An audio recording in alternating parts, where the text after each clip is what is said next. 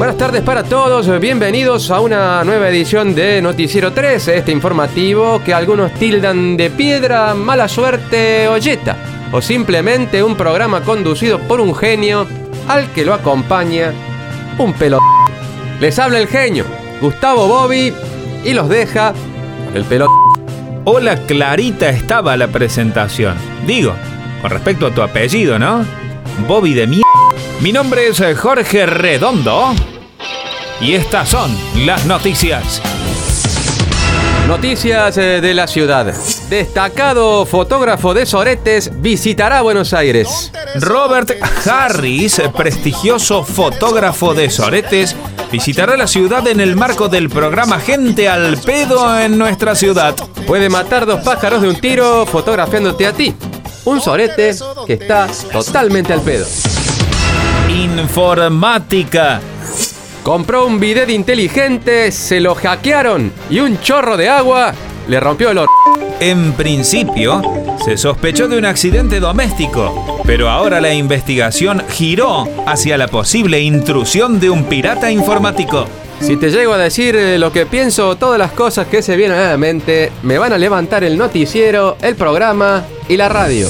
Según estudios, los tucumanos tienen el pito más corto del país. Imagino que habrá coincidido tu reciente visita a Tucumán con el tiempo en el que hicieron la investigación. No solamente con eso coincidió, sino también con la visita de tu ñora. ¿O dónde creíste que había pasado el fin de semana? O ta... Medio ambiente. Hombre es mantenido prisionero por un oso que lo capturó. El animal en celo le rompió la espina dorsal y lo mantuvo en cautiverio durante un mes. Fuentes amplían que no fue lo único que le rompió. También habría sido el or... Sociales. Alerta en Palermo. Un alacrán le mordió un testículo y debieron amputarle el miembro. Ocurrió en Palermo. Desde el gobierno advierten de los riesgos de cagar pastizales y zonas agrestes. En estos días aumentó el número de gente picada por estos arácnidos. En la mayoría de los casos se estima que les pasó por pelot... Dengue. Le piden que descacharre y tira a la suegra por la ventana. El hombre habría sido intimado a limpiar su terreno en 24 horas o recibiría una multa de 800 pesos. En el frenesí, tiró a la suegra por la ventana. Y lo bien que hizo. Tecnología.